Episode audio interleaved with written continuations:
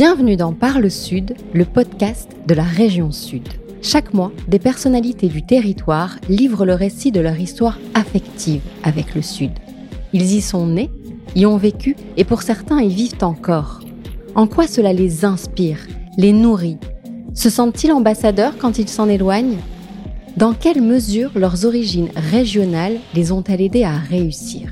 Repenser le Sud à la lumière de leurs parcours inspirants Telle est la vocation de ce podcast. Ce mois-ci, rencontre avec Mathieu Ossine, plus connu sous le nom de Kid Francescoli, son projet musical. Sa musique et ses morceaux nous offrent l'espoir d'un été perpétuel, la mer, le soleil et le sud étant pour lui une source d'inspiration infinie. Marseillais d'adoption, très attaché à la cité phocéenne, dont il a eu besoin de s'éloigner un peu pour mieux la retrouver, Mathieu Austin fait rayonner le Sud à travers le monde et nous sommes très heureux de l'avoir à notre micro aujourd'hui. Bonne écoute. Mathieu, bonjour. Bonjour. Si vous deviez vous présenter à quelqu'un qui ne vous connaît pas du tout, que diriez-vous? Euh, Je dirais que je m'appelle Mathieu, que je suis musicien marseillais, que je fais de la musique sous le nom de Kid Francescoli et que je suis euh, très heureux de pouvoir dire ça aujourd'hui parce que c'était euh, depuis tout petit euh, un rêve un peu de dire de répondre justement à cette question-là. Je suis musicien. Voilà, donc aujourd'hui je peux le dire et j'en suis très heureux. Alors dans quel état d'esprit êtes-vous aujourd'hui et qu'avez-vous fait ces derniers jours qui vous est rendu heureux? Alors je suis euh, excité parce que, euh, enfin à la fois soulagé et excité parce que je viens de finir euh, l'album, le prochain album, et c'est ça peut être long, ça peut être périlleux, il peut y avoir des moments de doute affreux pendant la conception d'un album, pendant la gestation. Et quand on arrive à la fin, c'est on a vraiment l'impression d'avoir accompli le plus le plus dur quoi. Donc je suis soulagé d'avoir d'avoir fait cet album et très excité aussi parce que maintenant on commence le fun, on va dire, puisqu'il va y avoir la tournée, la promo et euh, la sortie de l'album, de nouvelles chansons, c'est toujours quelque chose de, très excitant aussi. Mais ce qui m'a rendu heureux récemment, c'est euh, justement que j'ai euh, j'ai commencé à préparer tout ça parce que c'est vrai quand on quand on fait un album on est vraiment euh, ben là où là où on est aujourd'hui en fait c'est vraiment le cocon euh, dans duquel on sort pas trop. Dans le studio. Voilà dans le studio. Et là je me retrouve à ben, aller tourner un clip aller faire des photos de presse aller faire la pochette de l'album euh, qu'on va faire en extérieur. Donc c'est c'est ça qui fait que tout ça commence à prendre vie. Donc ça me rend très heureux aussi quoi. On va revenir à cette actu un peu plus tard mais là on a envie de parler un peu de, cette enfance marseillaise. Marseille compte énormément dans votre vie, dans votre carrière aussi, j'imagine. Dites-nous en plus et puis dites-nous aussi à quel moment la musique est entrée dans votre vie. Alors d'abord pour clarifier euh, une donnée très importante, puisque tout à l'heure j'ai dit que j'étais musicien marseillais parce que je me considère vraiment marseillais. D'adoption. D'adoption, parce que je suis né à Paris, où je suis resté, euh, je crois, 4 euh, ou 5 ans. J'ai absolument aucun souvenir en fait de cette époque-là. Et euh, après Paris, je suis allé vivre en Corse pendant deux ans. Moi, je suis arrivé à Marseille vers 7-8 euh, ans, je crois. Oui, donc on peut parler d'enfance marseillaise. Enfance marseillaise. Mais les souvenirs, ils datent à peu Les souvenirs, en tout cas, voilà, c'est ça. C'est vrai que quand on, quand on parle vraiment, on essaie de, de remonter profondément à l'enfance, les premiers souvenirs et tout. Le premier souvenir que j'ai exact, que je peux arriver à retranscrire, c'est en Corse. Et puis après, euh, l'arrivée à Marseille. Euh. Donc ça, c'était pour clarifier un peu les origines. Alors, l'enfance à Marseille, euh, moi, j'ai grandi dans un milieu pas aisé, mais pas non plus. j'ai jamais manqué de rien, donc j'étais très heureux de grandir comme ça. Tout bon, tout seul avec ma mère, mais mais quand même, c'était euh, c'était quand même très agréable. Enfance euh, heureuse et basée euh, quasiment uniquement sur la, passion du football et de, et de l'Olympique de Marseille, puisque je pense que c'était j'avais que ça dans ma vie pendant euh, quinzaine d'années à peu près. Et puis après au lycée lycée Michelet qui était juste à côté de la maison, et je crois que c'est là que ça a commencé, parce qu'au lycée on commence à, à, avoir des goûts musicaux autres que ceux que les parents écoutent à la maison et surtout parce qu'on échange beaucoup avec euh, avec tous les autres élèves et tout. Donc euh, c'est un peu ça fourmille de bandes qui aiment tel groupe ou qui aiment tel tel style et tout ça. Et euh, c'est là que ça a commencé en fait. Voilà. Que j'ai commencé à, être vraiment passionné par ça. Quand j'ai commencé au tout début je pense que c'était parce que l'éducation musicale c'était surtout les grands-parents. Les grands-parents, c'était euh, beaucoup euh, Michel Sardou. et mais il faut le dire hein, parce que en fait, c'est comme ça. C'est euh, c'est même pas quelque chose que je regrette ou quoi. C'est il était là quoi. Il était avec nous. a... Comme comme dans beaucoup de foyers. Ouais, ouais. Bah oui, oui, ah bah oui, de beaucoup de foyers français de l'époque. Hein. donc c'est au lycée que ça a commencé avec Queen surtout. Et parce que j'ai vu, je pense que les deux les deux événements vraiment qui m'ont marqué au lycée, ça a été la découverte de Queen et du personnage de Freddie Mercury et des, immenses concerts euh, à Wembley où je voyais euh, ce mec quasiment tout seul sur scène qui arrivait à, fédérer. Euh, j'avais l'impression qu'il avait 80 000 personnes dans sa main, quoi. Et c'était, enfin moi ça m'a marqué à, à, vie, quoi ça. Et puis Nirvana, ouais, j'étais sidéré, quoi, cloué, cloué sur place, en me disant, un peu comme ce que je m'étais dit avec euh, Freddie Mercury, euh, pas c'est ça que je veux faire, mais en tout cas, ça m'a, ça m'avait euh, tellement marqué que j'étais, j'étais pris dans le, dans le truc, dans cette énergie-là. J'avais déjà mon album un peu imaginaire avec ma tournée imaginaire où euh, je faisais des concerts un peu tous les soirs dans ma chambre et tout, mais parce que je voulais avoir ce, ouais, tout ce, toute la panoplie en fait. Donc il y avait la musique et l'Olympique de Marseille, vous l'avez dit. On rappelle que c'est un joueur qui a inspiré le nom de votre projet musical, Enzo. Enzo Francescoli, oui. Donc ça, les vrais amateurs reconnaîtront. Donc ce club compte pour vous. Euh, est-ce que vous avez eu la tentation de jouer vous-même? Euh, Oui, j'ai joué beaucoup. Hein. Euh, je jouais, je faisais même que ça. Je pense que quand j'étais au collège, j'étais en position debout, on va dire. Je jouais plus au foot que ce que je faisais du reste, parce que à part le, chemin pour aller de chez moi au collège, et sans compter donc les, moments en cours où on était assis. Je jouais à, la, à, la, récréation le matin, à la récréation l'après-midi, à la cantine entre midi et deux. Et j'avais même, je pense, une. mon grand-père il m'avait fait des petites cages en bois pour ma chambre et je jouais dans ma chambre aussi. Donc à ah l'époque, je faisais, je faisais vraiment que ça. Et mm. je jouais au foot aussi à la à la Blancarde. Et donc entraînement le mercredi, match le dimanche, pendant je sais plus combien d'années jusqu'à la fac ou après j'ai fait FGT, c'est un peu plus enfin amateur quoi. Mais euh, ouais, j'ai fait ça, mais après j'avais pas le niveau pour euh, pour prétendre euh, jouer en professionnel. Quoi. Alors Marseille, vous vous en éloignez parfois, mais vous y revenez toujours.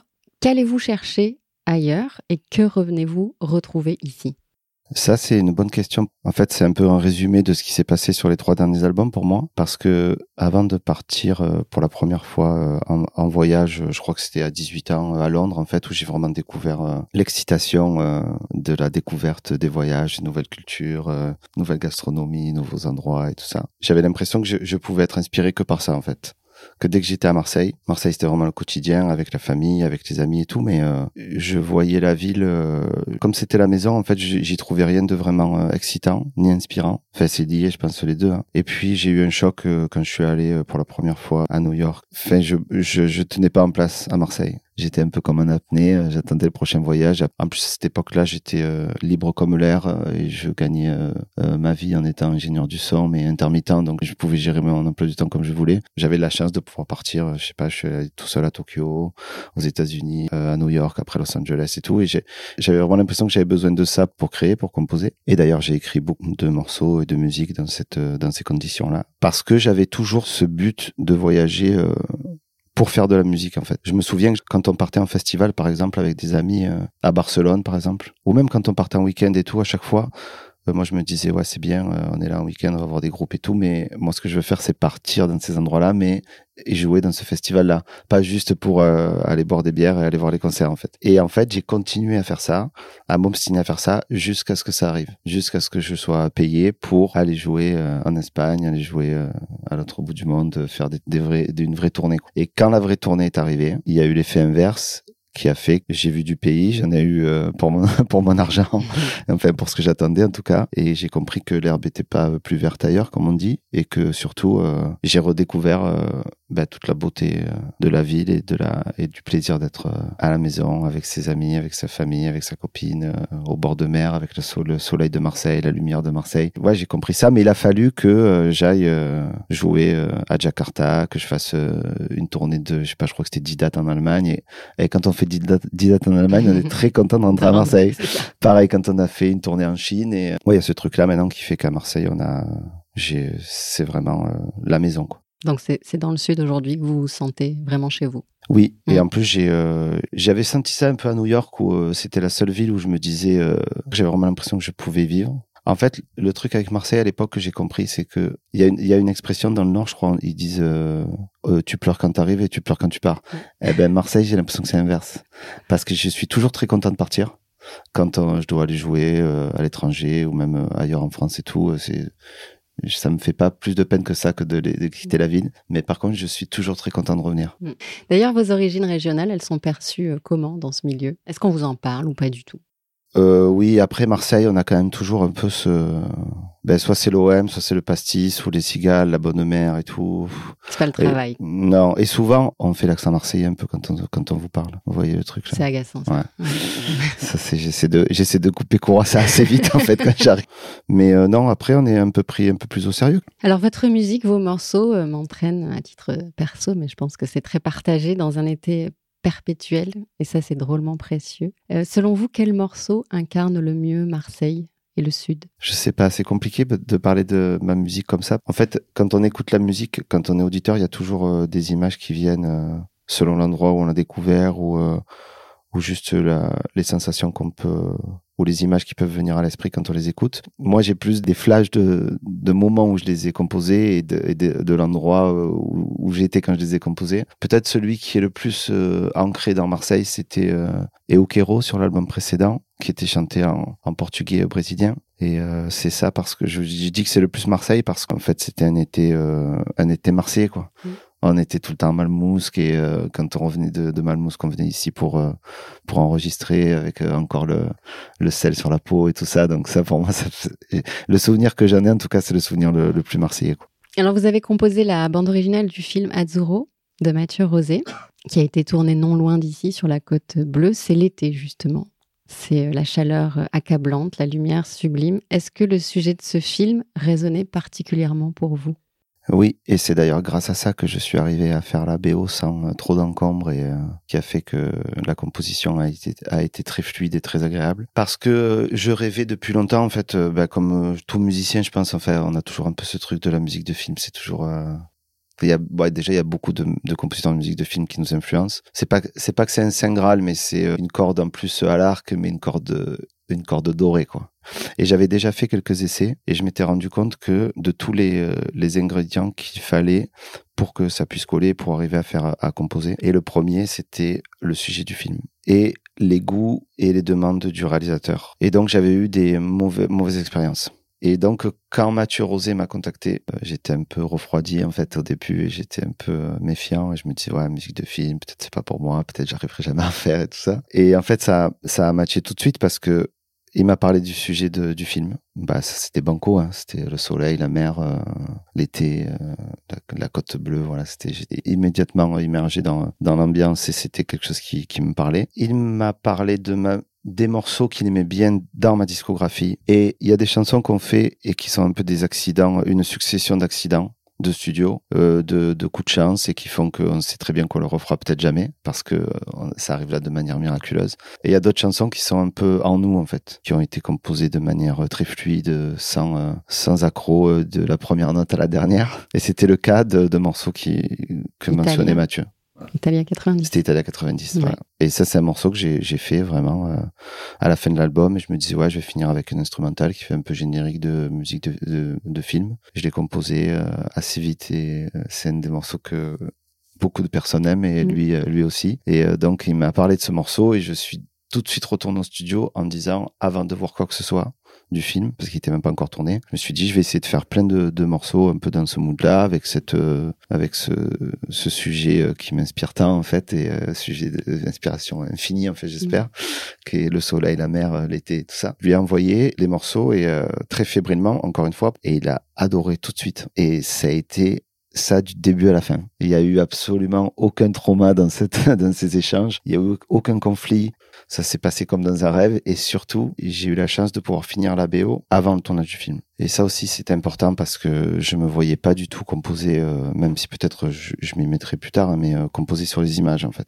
Un mot de votre actualité? La sortie donc le 8 mars du, euh, du premier single de l'album qui s'appelle You Are Everywhere, mm. que j'ai déjà commencé à, à jouer en concert pendant la dernière tournée. Et c'est un morceau dont je suis très fier, moi, j'ai mon interprétation et euh, les personnes, les gens auront leur interprétation aussi. J'espère qu'elle plaira au plus de monde possible. En tout cas, je sais que j'ai sur ce morceau et sur cet album de manière générale, j'ai vraiment fait, euh, j'ai fait de mon mieux en fait. Deuxième partie de ce podcast, des questions qui euh, appellent des réponses plutôt courtes. J'étais un peu lent là jusqu'à maintenant. Pas du tout, c'est parfait. à quel moment vous êtes-vous senti le plus heureux, le plus épanoui?